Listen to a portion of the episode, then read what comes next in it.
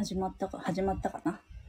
はい、始まりましたね。はいはい。えっ、と、偏愛マンダラ絵師の秋江です。えー、偏愛マンダラジオ。今日は偏愛マンダライブということで、えー、前にですね、のびたまごさんが主催された星フェスに、でお話しさせていただいたときに、偏愛マンダライブやる方いませんかってお話をしたときに手を挙げてくださった方をお呼びしております。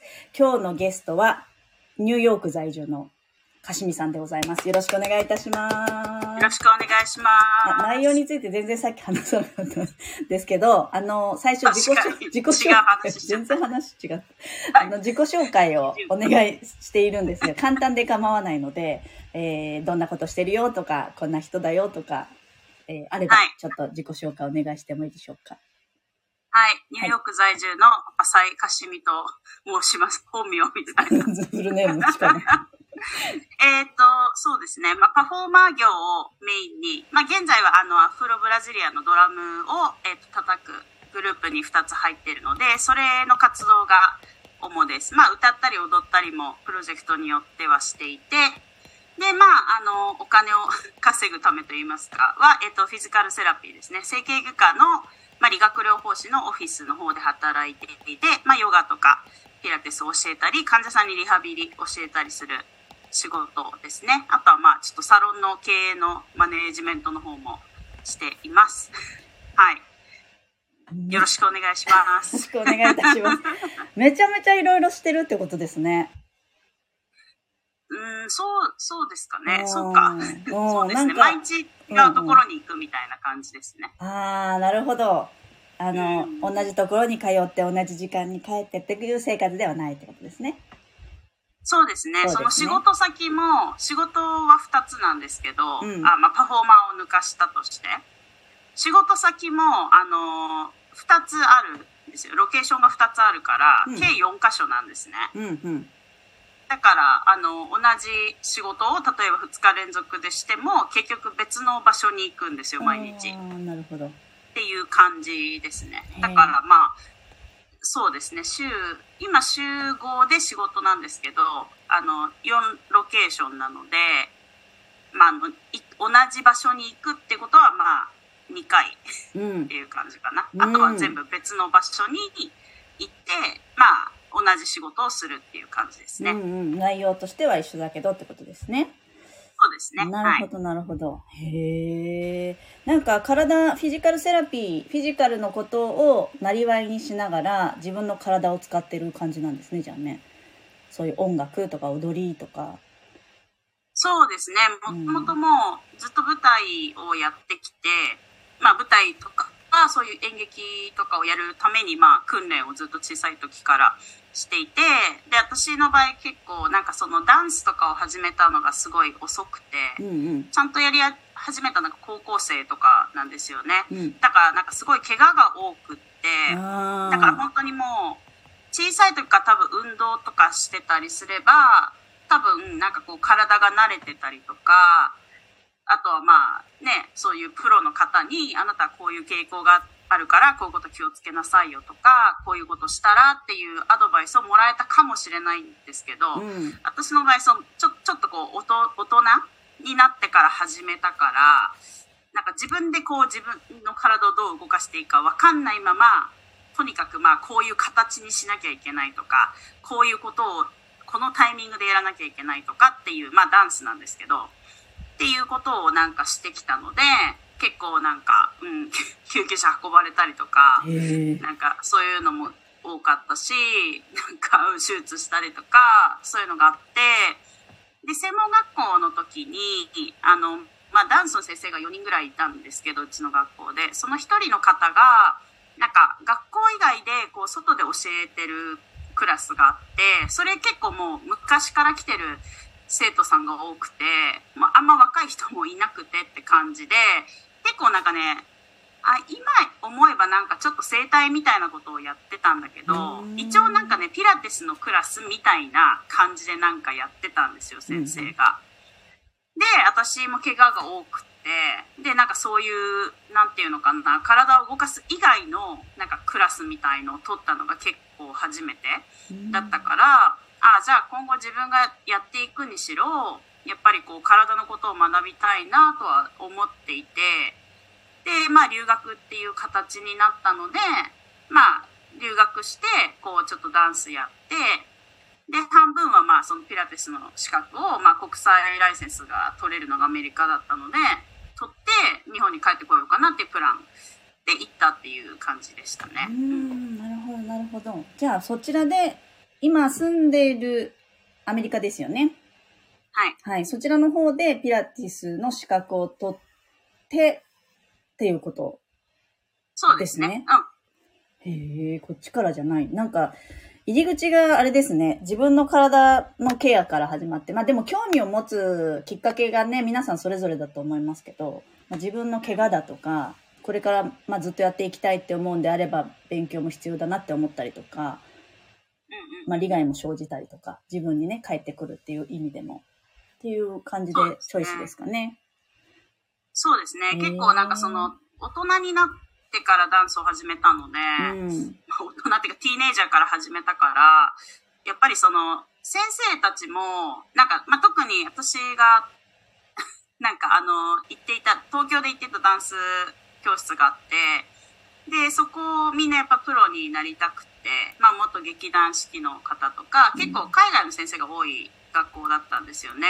で、それで、なんか話してた時に、あの、私、まあ、その、かしみだからかっちゃんって呼ばれてて、かっちゃんっつって、あの、大人からね、ダンス始めて、っていうのは、頭良くならない、頭が良くないと上手くならないよって言われたんですよ頭悪かったら絶対、あの、上手くなれないし、かっちゃんは多分、分かってると思うから、あの、やってるけど、そうじゃなくて、がむしゃらにやるとかは、もうできないし、全然上手くならないから、みたいなことを言われた時に、うんうん。あなるほどねと思って。確かになんかすごいこう結構私厳しい先生が好きで、うん。でバレエとかもすごいロシア式みたいなすごい日本だと割と厳しい先生が多いからなんかそういう方に習ってたんだけどでも結構なんか私怒られるのとかすごい苦手だから、なんか結構萎縮しちゃって、うんでなんかもう なんか怖い嫌だみたいな前に行きたくないみたいな感じだったんですよ 地元でバレエやってた時とか。うん。でその東京に行ってなんか習ったバレエの先生とかは、まあ、元ニューヨークにいた方とかなんかオランダのバレエ団にいた方とかまたはその、ね、アメリカ人の先生とかがいてやっぱりなんか向こうって褒めて伸ばす教育が多いしなんかまあ 叱ってくれないっていうかなんかまあ叱ったとしてもなんか怒るっていうよりは叱る。うんうんうん。なんか適切にこうなんかアドバイスをくださるみたいな厳しい言葉でみたいな感じっていうのが多くって。でなんかすごいバレエもやってたんですけどなんかフロアバーっていう、ん。まあ、床でやるボディコンディショニングバレエコンディショニングっていうのがあって、うんそれもすごいハマったんですよ私。だから体作りとか結構ハマりやすくて。それでまあそれはなんか資格取らなかったですけど、でもこうたまる先生でやっぱり資格とかあの出してたら多分私は取ってたなっていうぐらいうん。結構ハマってましたねうんだからこうなんかやっぱりこうあんま運動神経も良くなくって、うん。なんかこう急にできる人とかいるじゃないですかなんかうん。最近始めたのになんかすごい早く上手くなったねとか、私の場合やっぱそういうタイプではなくってでなんか運動とかもずっとやってなかったしもう本当になんかダダンスしかできないみたいな感じだったんですよね運動って。うん。ってなった時にでも怪我も多くて実際まあだからちゃんとできてなかったっていう感じだからなんかやっぱりなんかもうすごいなんかもうさっきも言った病院とかもすごい行ったりしてたからもう痛いの嫌だしなんかもう本当怪我しないようにしないといけないと思って、うんかといってもう怪我するようなことずっとしてるし そうそうだからもう本当になんか自分でちょっと頑張んないとやばいなと思って。そうですね。だから痛い、もうな、言えばなんか痛いの嫌だとか、怒られるの嫌だとか、なんかそういう、そういうのが出発点かもしれないですね。なんか自分が理解して、ちゃんとできれば、怒られないし、うん。怪我もしないから痛くないし、うんうん。みたいな、ちょっと逆説的かもしれないんですけど、うんうんうん。そういう節はもう根底にはあるかもしれないですね。うんうんまあね、大人になるとロジカルで考えて、それはこうすれば怪我しないよね、みたいなのが理解は、子供はできない、子供は体で理解するけど、大人は頭から理解できるかもしれないですね。うんなんかでもまあそういう体を使う、あの、好きなものの話もちょっとしていこうと思うんですけど。そうですね。はい。えっと、えー、まあ、かしみさんといえばこう音楽とか、まあダンスとか、まあそういうリズム的なものが多い印象はあるんですけど、好きなものリストの中には、まあやっぱり音楽のものだったりとか、えーやっぱり五感を使うものが多いなっていう印象がすごくリストをいただいた時にあって、そう。あの、一応、ラジオの配信の背景画面は、毎回こう、あの、ライブの時には好きなものリストを背景にさせていただいてるんですけど、黒にすると意外と見えにくいっていうのが今すごく分かって。あ、ハチコロちゃん、こんにちは。佐々木さんもこんに、おはようございます。はい。なので次回に生かすみたいな感じですね。あそうそうでございますね。やってみないとわからない。そうなんですよ。でもそう、かしみさんの場合は、え、ちょっと、好きなものリスト読みますね。読んでもいいですか、あ、どうぞどうぞ。とね、五感系のものが、まあ、良い音楽、まあ、音楽に関してのものが、まあ、生演奏だったりとかが好きっていうこと。えー、あとは、あーんと、太鼓やドラムのサウンド。えー、夜の時間にキャンドルを灯してお香を焚きながらゆったりとした音楽を聴くみたいな、やっぱ音楽系が多いこと。あとは、うーんと、その下の方にあるのが、えっ、と、お花を飾ったり、お花と植物の世話なども好きだったりとか、私のことを好きな人たちに囲まれながらその人たちに感謝しながら楽しく過ごす、みたいな。味わう系も多いな、みたいな。なんか、お牛座みを感じるリスト。そうですね。うん多本いな当にもう月、月大牛が、うん 顕著に。出てますまあ。今回ちょっと金星とね、はい水星っていうあれ、まあでも大牛もあの入ってくるんで。そうですね。なんかこう、やっぱり勢いのある太陽、お羊座を、こう、かしみさんには感じますけど、こうやって話をリストで好きなものを聞いてみると、やっぱり月のお牛座と、金星が双子座なんですよね。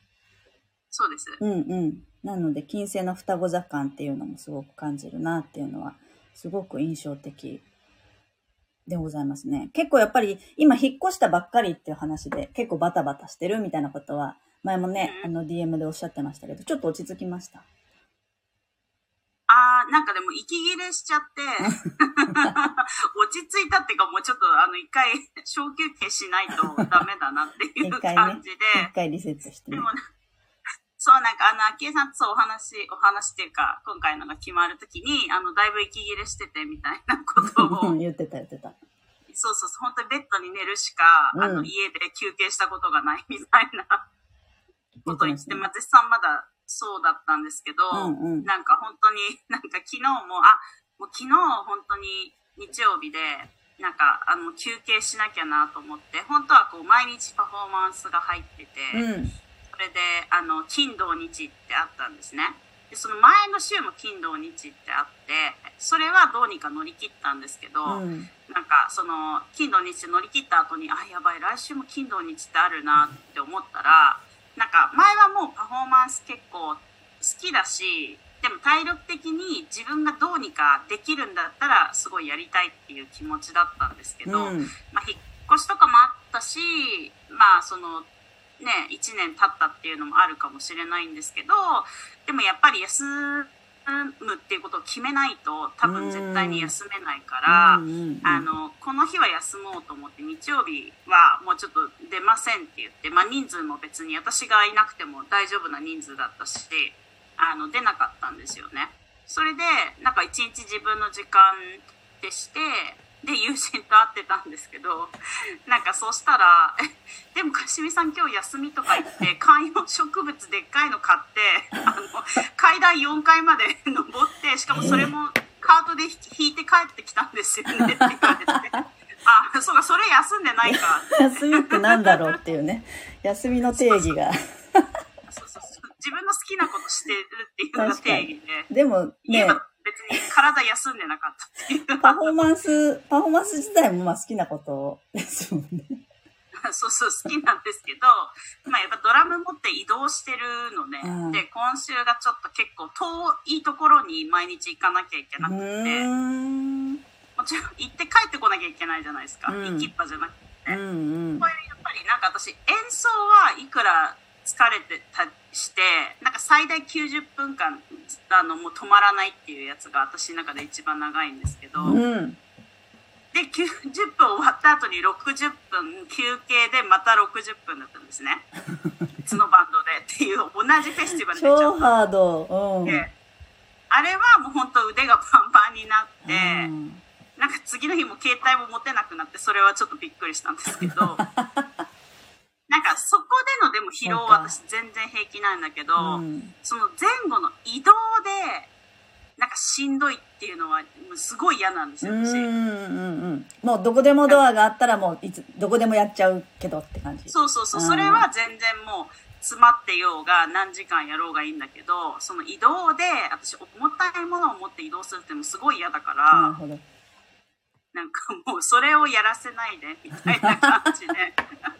まあそういう意味ではね、休みは休めたっていうことですね。あ、そうそう、そう、そういう意味では、そうそうそうそう。好きなことをしたっていう、ただ好きなことだけしたっていう意味で休みました。はい。なるほど。まあでもね、そうね体は休んでないけど、好きなことのカテゴリーとしてはやったからね。まあ、チャージとしてはね、エネルギーのチャージはできたってことですよね。そうそうそうそう、そんな感じです。なるほど。なるほどね。なんかその、五感系以外、食べ物も結構出てくる。なんかあの、かしみさんのラジオ聞いてても、結構食べ物出てきますよね。食べ、そうですね。結構多分カフェが出てくるんですよね、うん私は。。うん、うん最近ちょっとあの、引っ越して行けてないんですけど、うん。え、結構遠くに引っ越したんですか？前のところから。えーとね、地域は一緒なんですよ。ただ、その、なんていうのかな、あの、9ブロック離れてて、うんうん。9ブロックってどういう9ふうに？丁目ぐらいってこと？違うのかな？丁目があの、どういう区分でなってる、かかんない。幌はこう5番の目だから、こう1個ずつ。ああ、そうなんだ、そうなんだ。そうそう。でも多分ブロックってそうですね。5一つのあですもんね。の目で、そう、1、2、3、4、5、6、7、みたいな8、9ですうんうんうんうんね。そうそう。ってなると、うん。地域は一緒なんですよ。うんで、駅も一つしか変わってないんだけど、うんうんうんうんただ、毎朝、やっぱり、家から出て、私絶対にこのルートの中に全て収めたい人なんですね。あ、仕事とかね。生活とか、ね。そうそうそう。だから、そのカフェに行くにしても、うんカフェを通るルートっていうのも作って、うん。それに沿って、もうだから何にも考えなくてもそのまま歩いてったらカフェに着いて、うん。で、カフェが本当にもう駅の横とかだったんですよ。うんうんうんうん。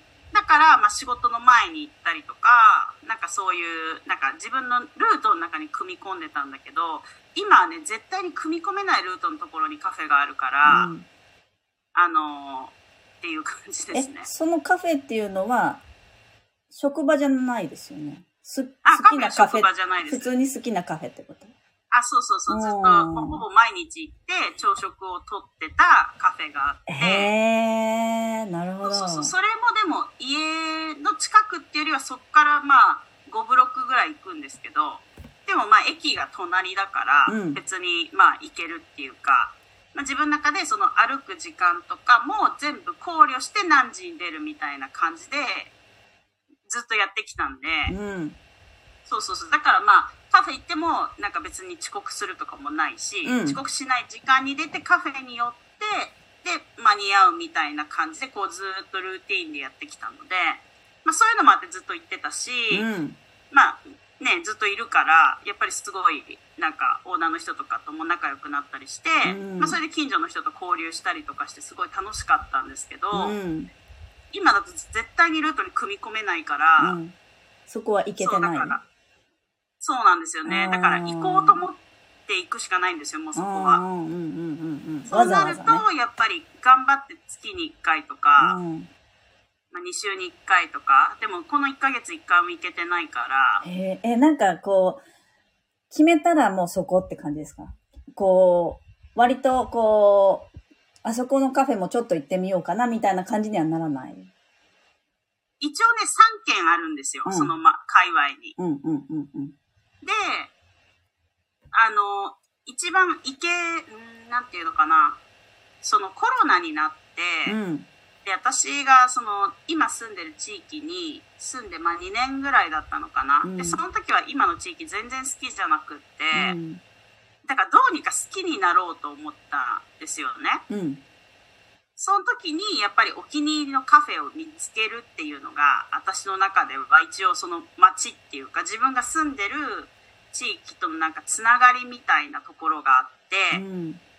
そこで、あのー3軒見つけたんですよ、その時。うん。でもその3軒中2軒がね、あのコロナで潰れたんですよ。ああ、なるほど。で、それ全部だからその小売店だったんですね。うんあのチェーン店は一つもなかったの。うんうん、うん。ってなった時に、やっぱりちょっと高いんですよ、小売店って。うんうんうん。でも、あの、自分にとってはやっぱりそういうなんか人とのつながりとかもあるから、ただコーヒーを買ってお金を出して、あっていうだけではなくって、で、その、やっぱ2軒潰れた時に、あまあ私だけのせいではないけど、やっぱり私がもっとこの店に通っていれば、違う未来があったかもしれないっていう、ちょっとじゃあ安いから、チェーン店の方今日行っちゃおうとか、便利で駅に近いからこっちに行っちゃおうっていうことをしてると、その積み重ねで、私だけじゃなくてみんなが多分そういうことをして、で、結局コロナになって、で、なんか、そう、そういうことになったから、うんなるべく小売店をやっぱりこう、なんか、サポートしたいっていうか、うんうんうんうん、その中でもやっぱりその月を押しがすごい出ちゃうんですけど、うん結局ね、なんか、まずくても行っちゃうんですよ、私。へえ。なんか、コーヒーがめちゃめちゃうまいから行ってるカフェって正直なくって、うん。どうなんでって感じだけど、でも要は内、装そのお店自体のファンみたいなね。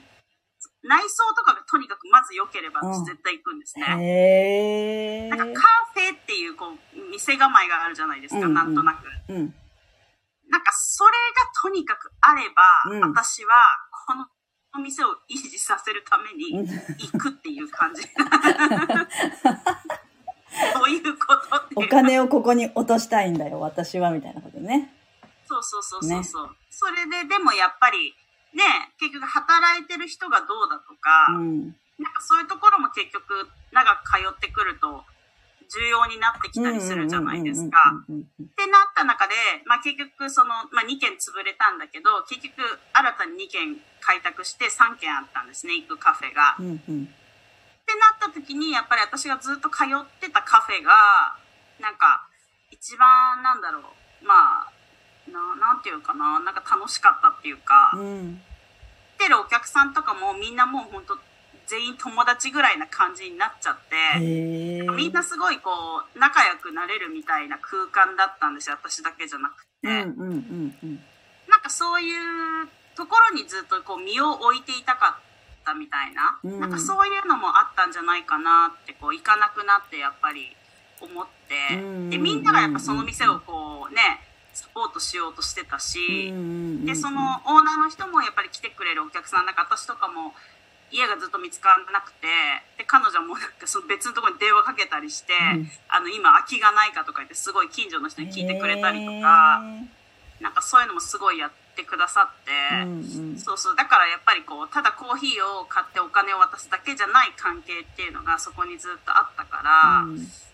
そういう意味でやっぱ小売店の、うんうんまあ、サービスがいいところっていうかな自分が居心地がいいところっていうのを見つけるのがやっぱ自分にとって結構重要だったんですよね、うんって感じかな居心地の良さ、大事ですよね。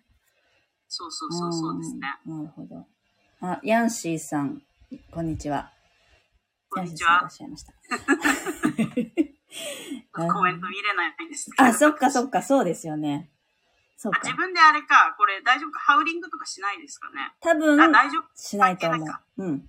しないと思う。配信してない。万が一何かが起こったらと思って心配になっちゃう開かないようにしてあ 大丈夫。なるほど。大丈夫あ音量と、だからオフにしてけど。そうそうそうそうそうそうそう。えっと、好きなもの、食べ物のちょっと話をすると、それこそ今のカフェの話もありましたが、アイスコーヒー、まあ、アイスラベンダーハニーラテとか、えー、オートミルク、まあ、ブランチが好き、パンケーキ、フレンチトースト、パチパチキャンディー、急にパチパチキャンディー。はい。あれですよね、ちっちゃい。い時によく食べるやつね。あ、パチパチするやつね。あとは、あんこ。はい。あと、上の方に梅干しとしそもありますね。そう、私、梅干しが一番好きな食べ物で。だって一番最初に書いてますもんね。そう、最初に梅干しとし梅干しって渋いと思って。ああ。で、私、なんか、なんか、その、なんか、アイスハハニーラベンダーラテとか、うんブランチとか出すと全然だけど、私も、もう梅干し超好きで、あんこも超好きなんだよねとか言って言うと、だから日本帰ればとかすごい言われるんですよ。えそっちでも普通に食べます？梅干しもしそも。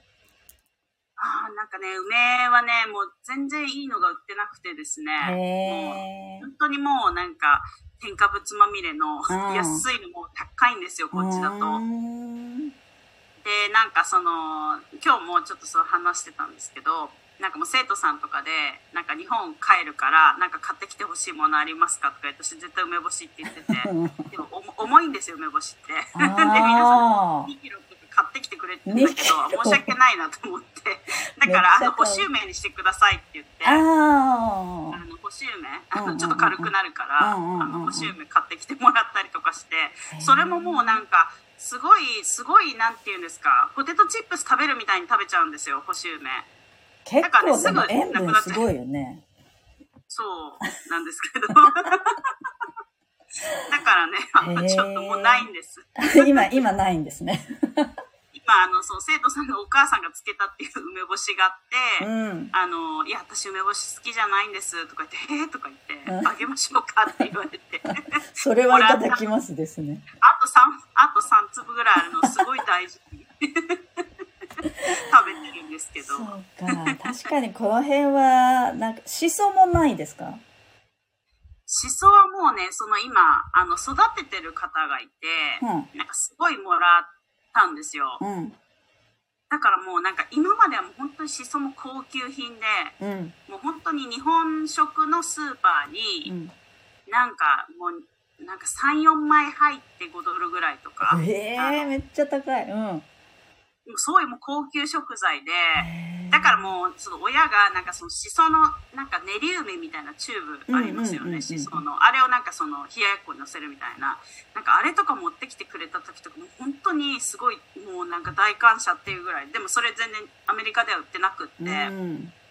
で、今すごいもうしそをいただいて、だから本当になんか、なんていうの？なんかもう、サラダの野菜ぐらい食べちゃってますね、しそを。なんか、さっき食べ過ぎ偏りがすごい。そう、なんか、あの、ちょっとほら、軽いほうれん草とかなんか、さってこう食べたりするじゃないですか。うんうんうんうんあれと同じしそをさってこうやって、へえ。なんかサンドイッチにしそしそ挟んだりとか、うん。なんかベーグル、そう、クリームチーズにやっぱしそっていうのも美味しいっていうことが分かって。へえ。美味しいかも。やったことないが、まあ普通に別に冷ややっこになんかあの醤油かけてしそこうやって、海苔とかうん梅干しとかもやるし、うんうんうんここにあとサラダとかもしそをこうちぎったのをうん一緒に混ぜうんてやったりするとやっぱ風味がすごいこう出たりとかして。とにかくなんか緑緑色のものを挟めるときはとにかくしそを挟むぐらい今 薬味的なね。色味と薬味的な要素なんですね そうそう。そう香りが今日も朝サンドイッチ作ってチーズとハムとしそを挟んであ、でもそれちょっとやってみたい。ヤンシーさん、唾液出てきた。いつも食べ過ぎてるって 書いてる。えー、すごい。もうじゃあもうそれがす日本だとねしそあると思うんでぜひや。ってみてね、ください、そうですね。ちょっとやってみたい。やってみたいと思います。あちょっと Wi-Fi が途切れあ大丈夫大丈夫。音声ははい、大丈もうしそそうですね梅としそはもうすごい結構え。病的に好きかもしれないですねちっちゃい頃からですか？切れちゃう音声は OK だけど、画像は止まってますね。すごい。すごい偏り、偏り具合って、こだわりがやっぱ強いのかなあ、戻ってきた。あ、大丈夫です。大丈夫です。こっちの Wi-Fi、やっぱ夜っていうのもあって結構いろんな人が使うから、うんうんうんうん。弱くな混戦しますよね。食器集めも好きですよね。友人の手作りの野菜での自炊とかもある。そうですね。それはさっきの思想、思想の一あ、件です。しその一件。しその一件なんだ思。想だけではないんですけど、うんうんうんうん。うん、なんか、くれて。いや、でも本当になんか、なまあすごいこう、あの、コミュニティガーデンっていう区画を借りて、うんあの、まあ、別に農家じゃなくて、まあ趣味として、こう、やっぱり庭がないから、ニューヨークってみんな。あまあ、庭庭のだから家庭菜園がやっぱりそのできないから、ーうん。あのまあ、そうプランターとかはできるけど、うん。こう区画がやっぱりないと、うん。結構今ってやっぱりアーバンアーバン農家っていうか寄せ集め農業が結構ふ増えてるじゃないですか。日本はちょっとわかんないけど。みんなでこうシェア、畑をシェアしていろいろ作るみたいな感じですか？えっ、とねその一つのものを作ってるとその、うん。例えば人参ばっかり作ってるとうん。土が、人参が吸い上げるうんうんうん栄養ばっかりなくなるわけですよ、そうすると土があの痩せちゃうから、うんうん。なんか人参も植えて大根も植えてほうれん草も植えてお花も植えてみたいなそういう農業があのやっぱりこう土をこうずっといい状態で保てるっていうやり方で、うん。それが結構アーバンなんていうのか近近代的農業みたいな感じで結構あの、まあ、ニューヨークの方とかだからそのビルの屋上とかで農業やってたりとかあのニューヨークのその郊外郊外は土地があるんだけど郊外じゃない土地がないからあのまあでもそういうところにちょっとこう養養蜂所、うんあの蜂の。巣箱があって、だからニューヨークの街の中でこう取ってきたうん蜜をそうそう蜂蜜にして売ってる人とか、うんうんうん。そういうこう都会の中でどういうふうに農業をやるかみたいな、うんうんうん。なんかそういいう、こう、なんか、立地条件が悪い中でどうやってやるかみたいなうん。うん。ことをやってる人たちがすごく多くって、で、そのコミュニティガーデンも多分そういうのの一つで、で、友人がそうそう何人かやってて、うん。それでまあ思想とかすごいもらったりして、で、その時にもうなんか、いかに自分がスーパーで買ってるこの、このサイズの野菜が、普通には作ることができないんだなっていうことがわかるっていうか。なんか、そうそうそう。なんかその、キュウリも、あ、こんなになったよとか言ってあげるとか言ってもらうんだけど、その普通にやっぱり買うのよりは全然半分以下ぐらいの長さなわけですよね。でもそれでも、そこまで育ったっていう、うん。なんかそういう、ね、やっぱ達成感っていうか、あ、でも自分でやると、なんかあれだけ長くするには、まあもちろんと、と、なんかね、日照条件もそうだし、土のクオリティとかもそうだし、あとはやっぱ害虫からいかにこう守るかとか、まあ、水はけが良くないとダメとか、とにかくもうな農家の人がものすごいこうプロフェッショナルな、なんかあとは経験とかを、なんかあるから、まああと農薬とかも多分あると思うけど、なんか野菜があれだけ大きくなるまで、なんか大量に作って出荷できるけど、普通の人がやっても、やっぱりそれはなかなか最初から難しいんだなっていうのがすごい分かると、うんなんか人参とかももう、その子は育ててたのに、うんもうなんか全部アリが、なんか卵を根元に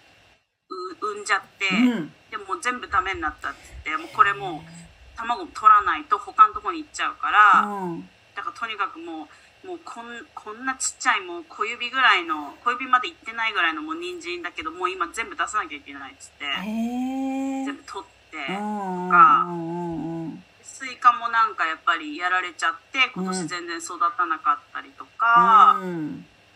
って聞くと、あ、うんなんか普通に、なんか、あなんか、例えばわかんないけど、キャベツ500円高いとか言って、あ、じゃあやめようかなとか思うけど、でもこの500円のキャベツ作るのに、どんだけのなんかねうんうんうん、時間と労力と、っていうのがあると、あるんだなとか思うと、うん。なんか結構感慨深いっていう確か、私はできないとは思うんですけど、人からやっぱいただいて、その人が作ったものをいただくから、やっぱ余計になんだろうサラダも適当に食べんじゃなくて、あうん一個一個葉っぱで味が違うんだなとうんか、うんうんうん。なんか食感があるんだなとかやっぱりそういうふうにちょっとこう大事に食べる自分もうん。そうなると結構よく噛んでたりも多分すると思うから割となんだろうな、量が多いとかじゃなくてなんかまあ満足感がなんかすごいあったりとか、うん。なんかそういうのがなんかすごい楽しいなっていうふうには思ってますね。なるほどうんうんね。そういうことか。だから友人の手作り野菜っていうところがすごい超大事なとこですね。きっとね。この好きなものリストにある。そうですね。だからただ スーパーで買ってきたの一件だけを自炊してるのが楽しいっていうことじゃなくて、なるほどなるほどね。そこまでのプロセスだったりとかそうでね。まあでもそうですね。確かにね、やってみなきゃわかんない。私も全然畑とかやらないけど、ね、そういうい過程を全部知ると違いますよね。気持ちもね。この間み、蜂蜜の話もこの間して、友達がしてくれたけど。うん、いやもう蜂は今ね、もう世界中で減ってるから、うん蜂を守らないといけないって言って、うんうんうん。すごいやってるけど、だからもう本当に街中で蜂が大発生しちゃって、ニューヨークとか、うんそれで、そういう時ビーキーパーって言って、そのな蜂の専門家み、蜂を守る人たちを呼んで、あの駆除してもらわないといけないんですけど、うんうん。だからもう本当にね、ゴミ箱とかすごいいるんですよ、ミツバチが。もう何え年も前から。ー、ミツバチがいるんですね。そうそうそう。まあ、ちょっとたまにやばい蜂もいると思うんですけど、基本はミツバチが、ミツバチってほらすごい、なんていうの、好奇心旺盛だから、なんかとにかく人とかもすごい寄っていくじゃないですか。うん。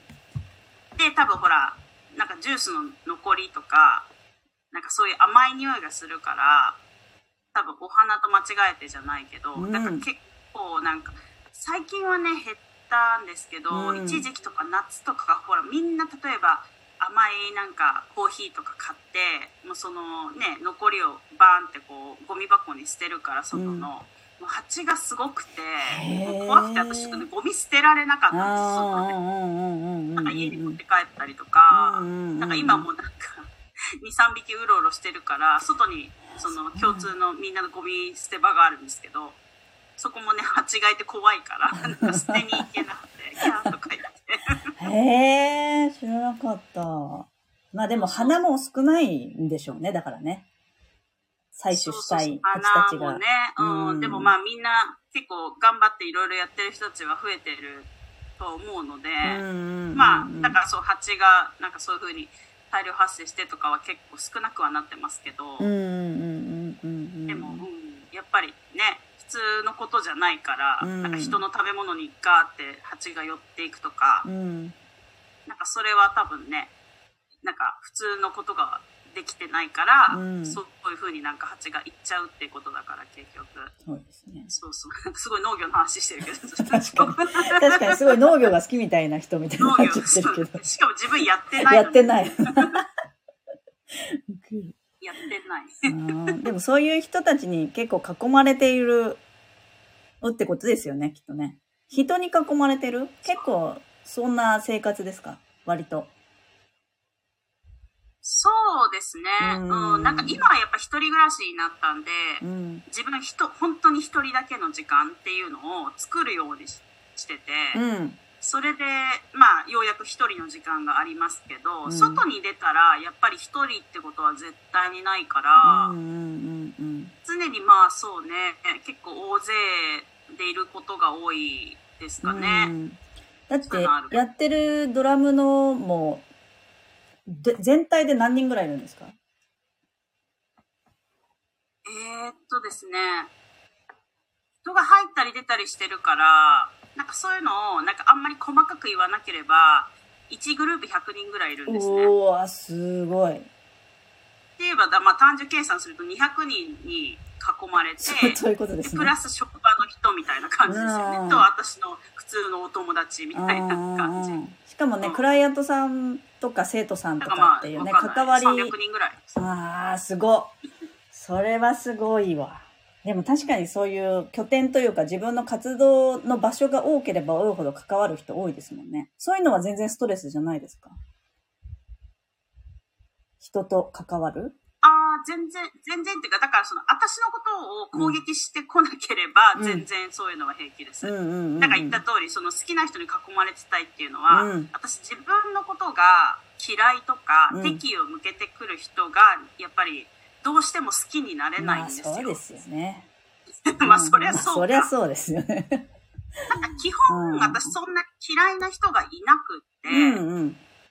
で、それこそなんか、いろんな人に対して、なんか、公平に接したいっていう気持ちがなんかあるんですよ。うん。で、言うなれば、できるんだったらもちろん世界中の人と仲良くなったりして、みんなが私のこと好きだったらいいなっていう考えの持ち主なんですね。うんうんうんうん。だから、ちょっと変なことした人でも、うんあ、もう今日あの人体調悪いのかなとか機嫌悪いのかなとか生理なのかなとかなんか人生で落ち込むことがあったのかなって思ってそれをなんか重要に取らないっていうか、うん。今日はそういう日でたまたま私はそういう日にこの人に会っちゃったんだよな、うん。じゃあしょうがないねみたいな感じに基本できる。うん。っていうかなんかそういう風になんか勝手にこうマインドがなるんですよね。まあそういうので結構失敗もしてるんですけど、うん。なんか酔っ払いの人が目の前に来て、うん。なんだよと思って変だなと思ってで私の隣に座ってきて嫌だなと思ってでも私はなんかアメリカとかだともう本当になんか嫌っていうのをすごいもうなんか表して、うん。もうなんかバーって言う人もいるし、うん。ガッてもうもう席立って隣の車両に移ったりとかして、うんうん。もうなんかそういう態度を見せる人も結構いるんだけど、うんうんうん。なんか私はそれが苦手だし、うん。なんかそれはできればあんまりしたくないっていう感じ。しかもこの人だって酔っ払ってるけど本当に悪い人じゃないかもしれないしみたいな、うんうんうんって思ってたら結局その人超痴漢で うん。なんかなんかもう私の股をガッて開いてパッてやろうとして、私ももうガンって立って、うん。タタタタタってもうあの車両のね端まで逃げてもう誰も助けてくれなかったんですよ、その時それでなんかその人途中で降りたんだけどその窓の外からガンガンガンとか言って窓を超叩いてたりして、うん。なんか全然いい人ではなかったんですけどでもそういう人でもあ今日はなんかちょっと酔っ払っちゃってなんかフラフラしてるけど目の前にいられて嫌だけどでも私は嫌な態度取りたくないなって思っちゃうんですよね、最初に。そうそうそう。っていうのがあるから、でもそういうふうに彼みたいに攻撃的なことをされると、それはやっぱり自分も自分の身を守らなきゃいけないし、なんかね、やっぱり嫌な気分になりたくないじゃないですか、うんこっちも。っうんていう意味では、やっぱりちょっとこう自分のことを嫌いな人とか、そういう人はちょっと好きになれないなっていうのは結構強い感情としてあると思うんですね。うんうんうんうんうんだからさっきのその怒られたくないとか、言いたく、あ、これちょっとあれだ。このラジオが始まる前に話してた話だ、これ。うん合ってます？合ってますね。そうですあね。でもいや、怒られたくないはね、大丈夫、ラジオで言ってた気がする。あ、本当ですか？そう、うん怒られたくないとか、うんその怪我して痛いっていうのがすごい嫌。だから、体のことを勉強して、うん。痛いもないし、なんかまあ、あとは先生に怒られるもないように、なんか自分の技術を高めたいっていうのがある。っていうのがあるんですけど、そうそう、だから多分その、悪い感情が結構多分根底にあって、それが派生として自分のなんか行動、あ、じゃあ体のことを自分で学ぼうとか、うんうんじゃあ技術を学ぶためにこういう勉強をしようとか、うんうんうん例えば心の勉強をしようとかっていう傾向が強いかもしれないですね。うんうんうんうんうんうん。割と発露が自分のそういう経験っていうことですよね。きっとね。そうですね。ね。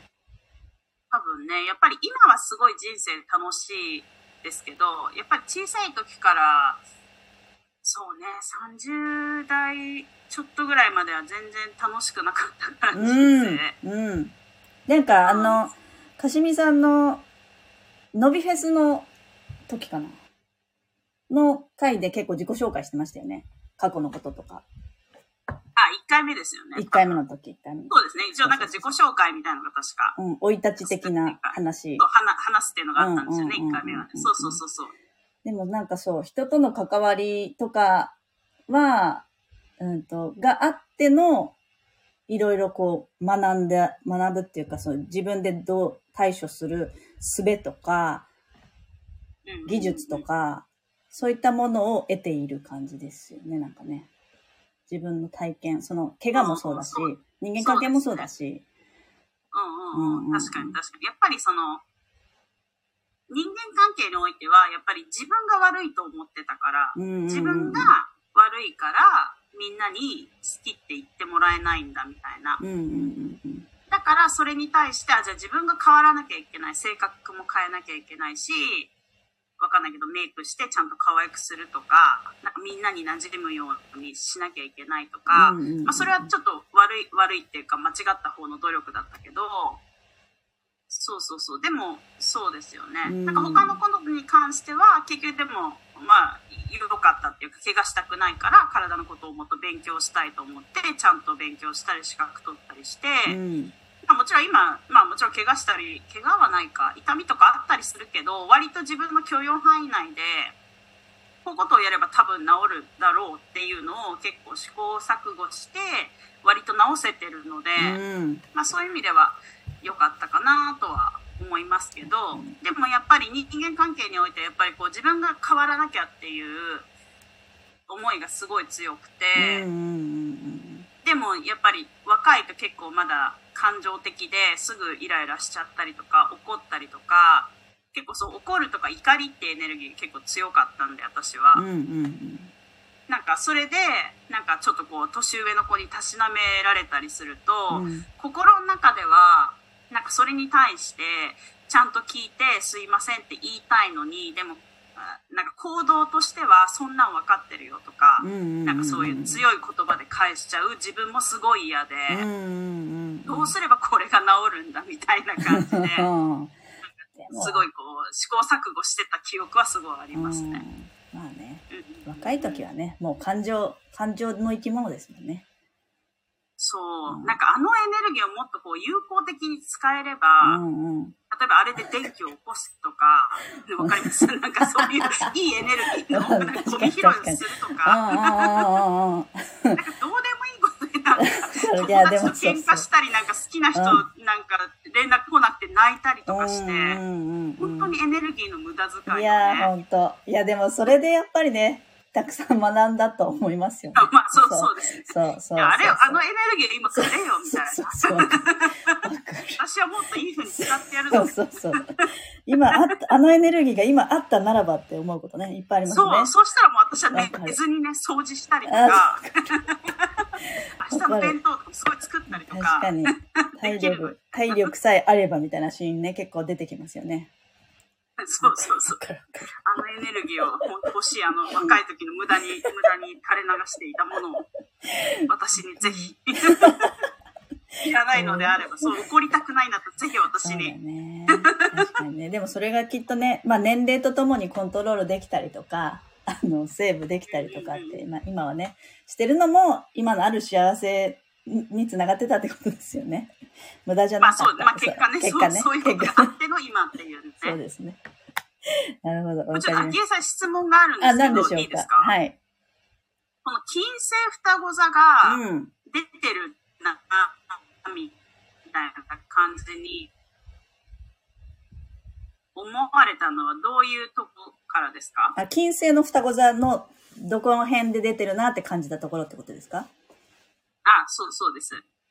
金星の双子座がいるのが、まあ、11ハウス。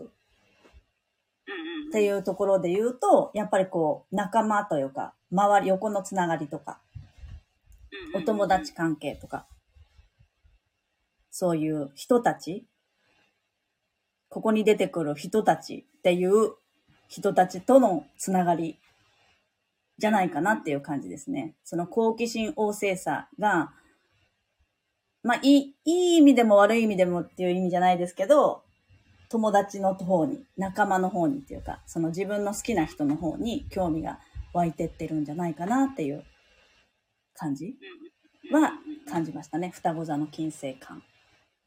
うんうんうん。私ほら、水星も11だから、うん基本11なんで私、うんうんうんうんうんうん。なんかまあ、ステリウムっていうか、ね固まっちゃってるんですけど、うんうんうんまあ、ひ人人っていうね、感じかな。そう、人、仲間的な、その友達とか、人との関わりみたいなものじゃないかなっていうのはすごく大牛座は強いですけどね。そうですね。推しが、そうそうそう。あの、パーソナル天体はほぼっていう感じで。うんでも聞いてるのはなんか、ホロスコープを見ると、まあ私別に占い師でもないし、本当に、ただただ独学で好き、趣味、趣味程度しかしわかんないんですけど、でも聞いてるのは、この伊手座の海洋性が効いてるんじゃないかってすごく感じる。ああ、そうね。海洋性はね。うん、でも、海洋性がなんか、いつも、かしみさんを助けてくれてたというか、いろんな場所で。があったから、そのゆ夢とか妄想とか想像力とか、そういうものが、なんかいろんなものを、こうバランスをとってくれてるみたいな。感じはすごくありますよねそうですね。海洋性は、太陽だったかな、月だったかな、なんか角度があったかと思そうそうそうそう。太陽もあるし、火星もあるかな。そう、調和的な角度をとっている。そうですね。なんか土星も冥王星もガツガツとこうね、月と太陽にこう行ってるけれども、それをこう和らげてる海王星さんみたいな。あ、海洋性がね。そう、しかも伊手座だから自由さというかね、そういう。うんうんうんうんうんまあね、勉強とかね、そうそうそうそうわかんないけど。そうそうそう。そこら辺。そうね、もそうなんですよでね。もそういう自由、自由的な妄想力みたいな。うんそれがあったから頑張れるみたいなんじゃないけど、なんかそこがあって、あったんだろうなっていう印象があるホロスコーうんうんうんプチャートかなっていうのはすごく感じましたね。うん。確かに、でも本当になんか私もまあそのお羊座っていうのもあるんですけど、うんまあ、考えすぎっていうのが常に、うん。小さい時からやっぱキーワードで出てきてて、うんうんうん。私は考えすぎっていうか深読みって言ってたんですけど、うん。でなんか常に深読みしてて、うん。でこれはもうなんかただ個人的見解ですけど、うんうん。あの A 型の人って私 A 型なんですけど、うん。でも私はまあお羊も今考えるとあのつながってるなと思うんですけど、うん。A 型の人って自分の中の頭で結構 A っていう事象と B っていう事象を割とつなげられる、うん。で自分の中ですごい完璧につながるから本当にそれが起こったかのようになんか錯覚しちゃって。なんかそうなんだよねって勝手に自分の中で納得するんだけど、うん。実際は全然違った A と B うんみたいな、うっん。ていうのをなんか別のなんか A 型の方がなんかほんこれはこうでこうなんだよっていうのを話してるのを見た時に ないるやほど。A 型だったらそうだけどみたいな他の登場人物は血液血液型何型ですかみたいな感じで思いながら聞いてて。うん そうそうそうそう、うんだまあでもそれ A っていうか今考えると私は多分お羊座っていうのもあるからなんかおなんか英語で言われてる結構なんか先生術と日本語でこう訳されてるっていうか一般的にこう言われてる意味が結構ちょっと違ったりとかああ、そっか、そっちでもね、占ないしますもんね。そういうのもあって、だから結構なんかもちろん基本はその日本語ので私もいろいろアホロスコープなんだろうみたいなところからスタートしてあこういう意味があるんだそ角度とかハウスとかやってきた中であ牡羊だってこういうエレメントですみたいな感じあなるほどねって思ってたけど、うんなんか英語の方で見たりとかすると結構なんかそのなんて牡羊座あるあるみたいなうんやつとか見ると、ああなんかわかえ超わかるわかるって感じなんですよ英語のやつとかって。そっちの方がしっくりくる。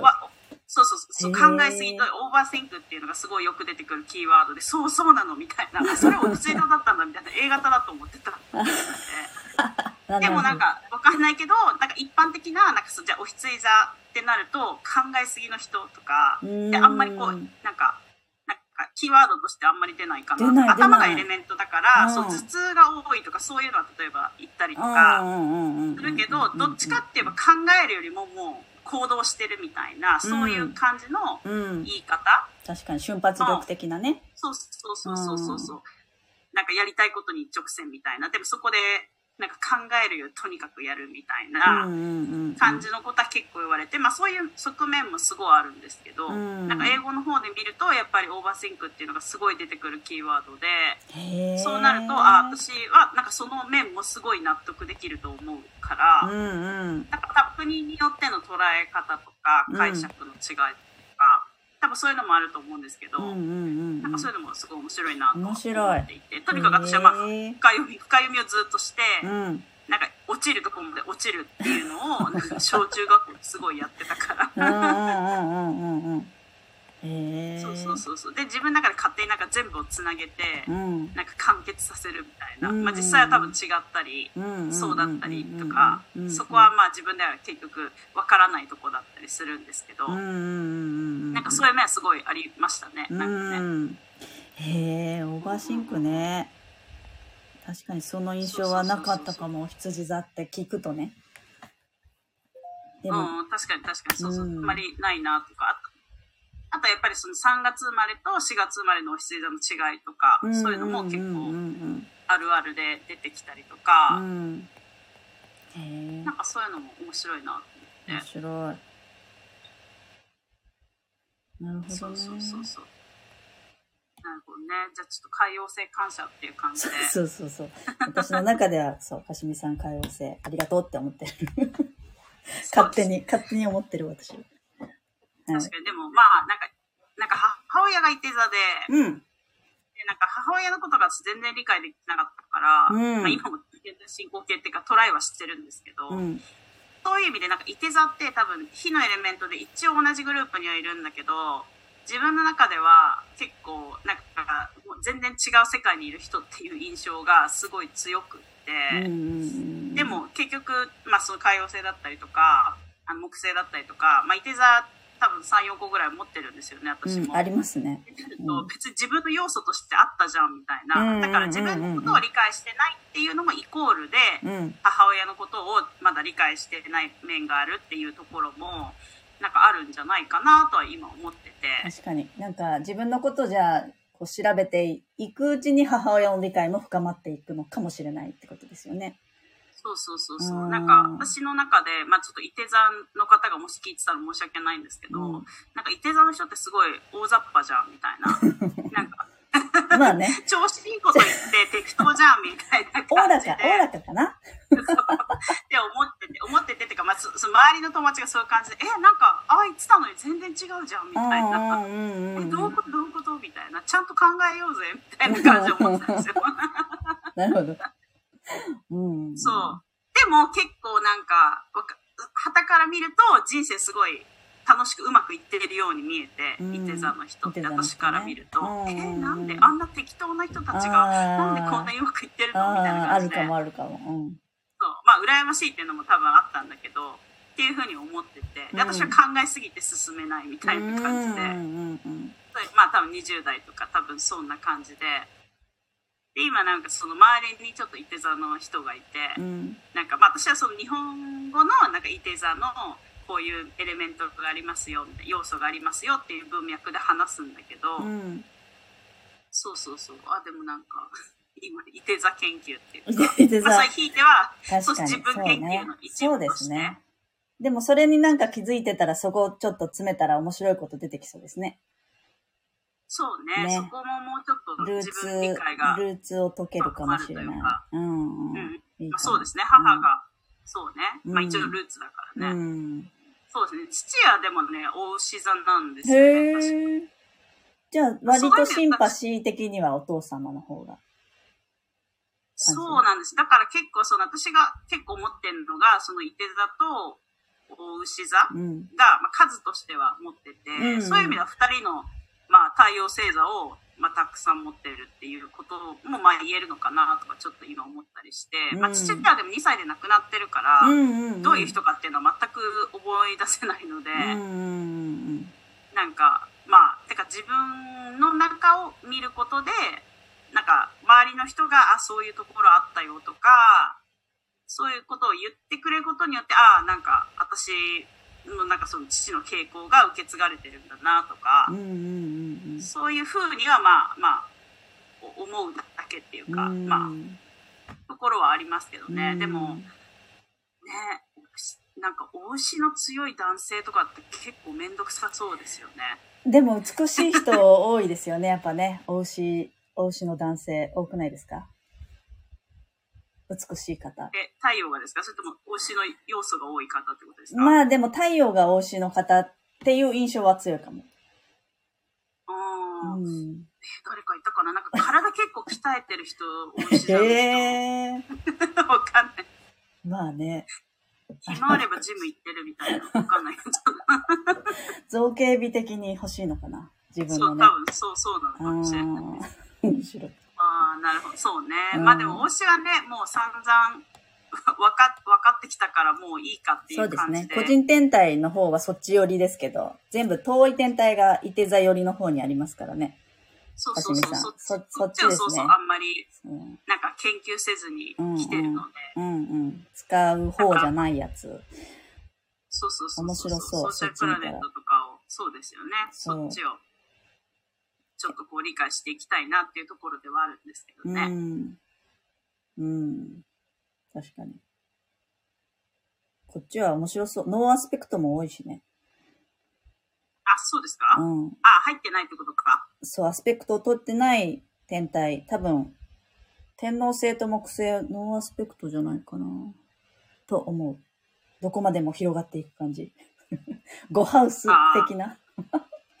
この辺はなんかすごいその音楽性とかと関係あるのかなとか思ったり。ね、やっぱでもそっちの、あの、トラサタとかあっちの方ちょっと行ってもいいかも。勉強。自分、自己理解に。そうですよねうんうんうんうん。面白そう、白そう。構でもほら、なんか世代で一緒だったりするじゃないですか、だんだんそっちって。なんかそうなると、なんかどこまでこう個人解釈としてうん。当てはまる当てはまらないじゃないけど。まあそうですね。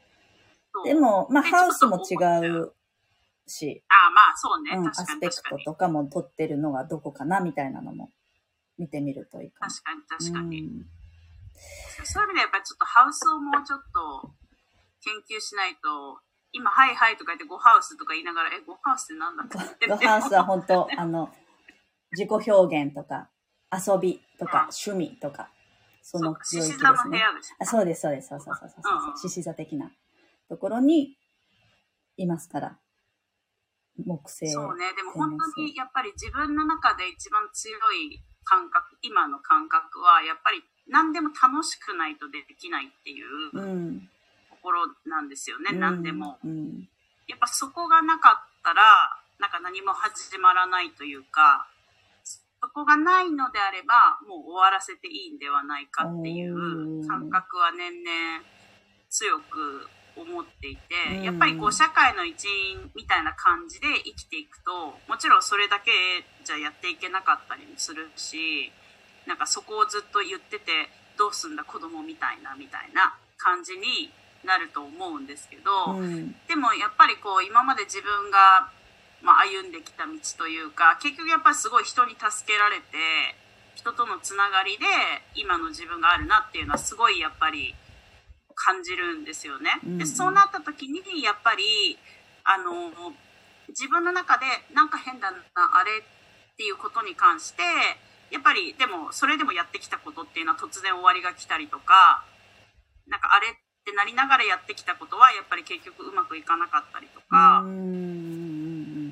なんかしてきたっていうのをでも忘れながらいやでもそれはたまたまだよみたいな感じで生きてきたんですけど、うんうんでも最近になってなんかあでもへやっぱちょっと変だなこれとかこれなんかあんまやんない方がいい気がするとか思ってるとやっぱりおおかしいことになるから。もうそれは諦めて、そもうそう思ったんならもうそれはやるなとか、うんなんか自分としてやっぱりちゃんと決めて、あの、やっていかないとダメ。だから逆に、なんかその自分が、え、なんか意味わかんないけどすごい面白いとか、なんか何になるかもわかんないけど、とにかく今これやりたいとか、なんかそういう感覚はもうちょっとどんどん強くしていった方がいいんじゃないかなっていうのは、ちょっとこう思っていて、うん。うん合ってる気がする。なんか、ぽい。ぽいっていう 言い方、私全然かしみさんのこと知ってるわけじゃないのに、ないのに、なんかそういう、あの、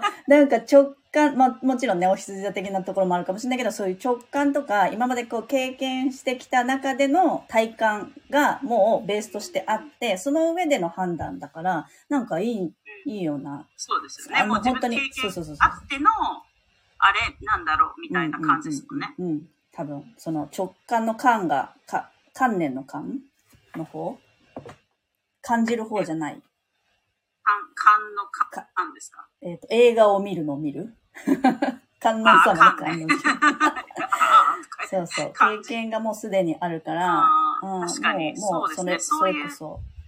そうか、そういうところもあるのかな。うんなんかもうこの前とかなんかプールで一人で、うんなんか30分ぐらい、あの、ウォーター、ウォーターのなんか、あの、エクササイズしてたんですけど、で、終わった後にちょっとこう、なんていうんですか、あの、ちょっと寝れる感じのビーチとかにある椅子とかってわかります？うんうんうんクラシックの。うん。なんかあれにちょっとこんなやって、でこんなやってて見えない見えない 頭の後ろちょっと寝っ転がるみたいな感じで、なんか太陽の光とか浴びて、ちょっとこう体を乾かしたりとかしてたんですよ。うんうん。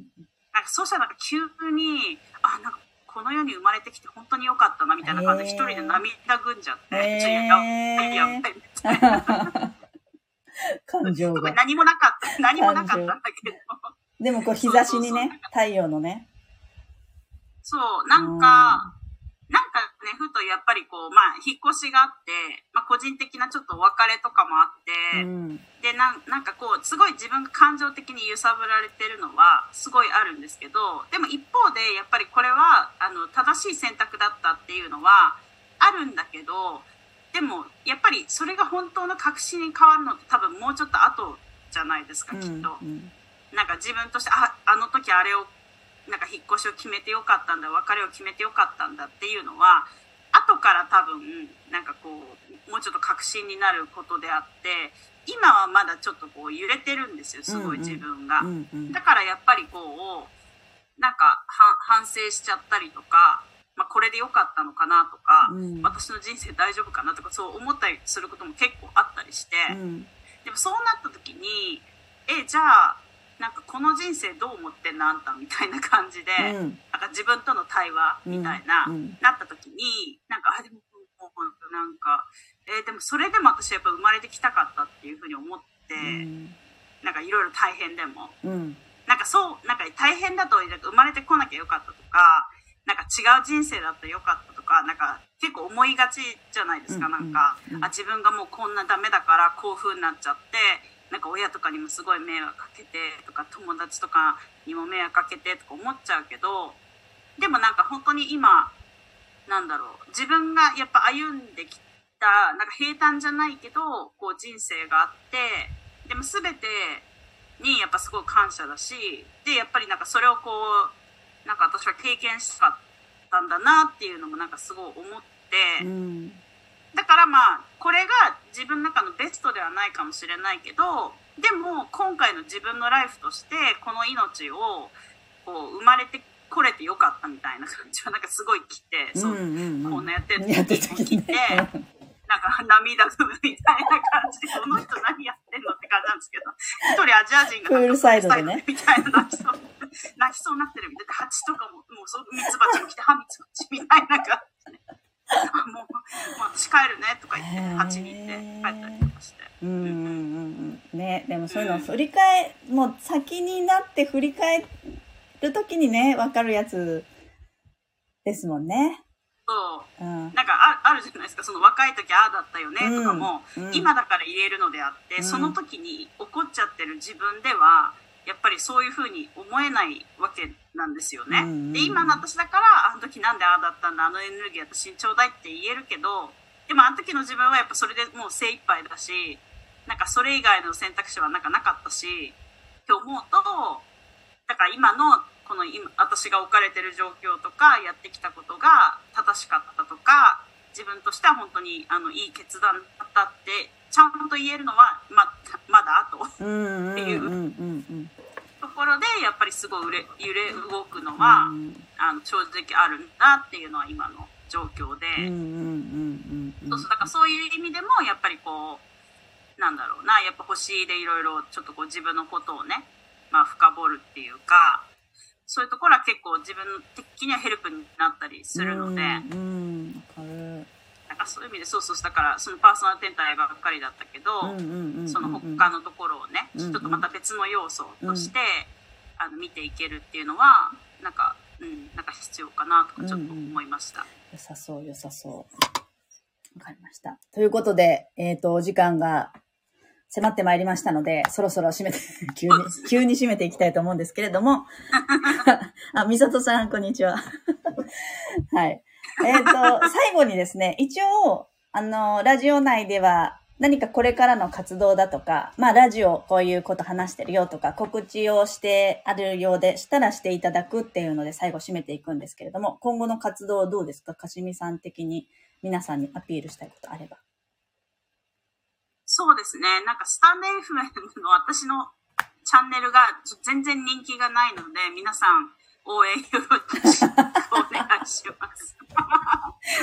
はい、一応なんかでも秋に、うんあの日本に一応一時帰国はするあそうなんですね予定うんうんで、ただあの今回本当に何も決めてないから、うん。なんかそこで何かしますとか、そういうことは今の段階ではないから、告知にはちょっとならないんですけど、もしあの、なんか、会いたい人がいれば連絡ください。えっと、どの辺に帰るんですか？実家の方基本は多分新潟にいると思うんですけど、ねうんうん多分用事では東京には。行くので、うんうん。まあそこら辺はいるかな。なんか台湾とかも行けたら行きたいんですけど。まあそれはちょっと、そうですね、友人が結構いるので、うんうんうんうん。行ったら行きたいんですけど、はなっちゃったので、とにかく、日本に帰る飛行機代だけでもうギリかも。確かに。高いからね。まあでも秋、秋口ってことですね。そうですね、はい。秋口、まあ10月、11月ぐらいかうんうんな、あの、行こうと思ってますので、引き続きちょっとあの、スタンド FM よろしくお願いします。かしみさんのあのスタンド FM は概要欄の方に貼らせていただきたいと思います。あの、私はね、結構聞いてるときは、あの、やっぱりこう、ニューヨーク、なんかね、海外をやっぱり感じるのが私は好きなんですよ。あの、あ、ニューヨークを今歩いてる私みたいな感じで聞いてるから、私はそういうのが好きで、あとは、あの、かしみさんちの家の音 なんかね、生活感というか、なんかそのリアル、リアル感がすごいある。私はこう整えちゃうタイプだけど、そう、かしみさんのリアル感が、すごい、ライブ感がすごく私は大好き。あ、みさとさんもわかるよって言ってる。そうそうそう。あ、よかったら連絡くださいって書いてますよ。みさとさん。あうんうん。みささん、あの、あの、どなただろう？ど、どなただろごう？どなめんなさい。ただろう？聞いていただいてるのかしら？なんかね、このあの背景がね、あの黒で、そうなの。私し、ね。ね、文字がね、全然すいません。ちょっとね、うん。文字かと思いきや私のあそうそうそう好きなものだったっていう。みさとさんはね、私東京でしてって書いてるので、東京の方あ、ですね東京。なんですね。でもあの、ツイッターとかで見れる。あんまりでもかしみさんツイッターやってないそんなにそうですね。私もインスタグラムばっかりで、インスタが多いんですね。ツイッターも本当にちょっと仮名で、なんかその元彼たちの悪口言うみたいなあことばっ私、かりタ書いてグ付けしちゃった。昨日。そうなんだ。知らなかった。過去を遡るともうすごいと思いますよ。天秤と獅子の男たちが出てくると思うんですけど、皆さん良ければ。それはそれでね、違う楽しみが。ということで、えっと、かしみさんのラジオはスタンド FM にて、えっと、放送中ですので、ぜひぜひ、あの、はい。お耳おお。耳をぜひご参加ください。ということで、はい、今回は、えー、ニューヨークからかしみさん来ていただきました。あの、夜遅くにありがとうございました。あいえいえ、ありがとうございます。早く、ありがとうございましたこちらこそあ。りがとうございました。ではでは、えっ、と、これで、偏愛マンダラジオ終わっていきたいと思います。今日はご出演いただきありがとうございました。ありがとうございました。はーい。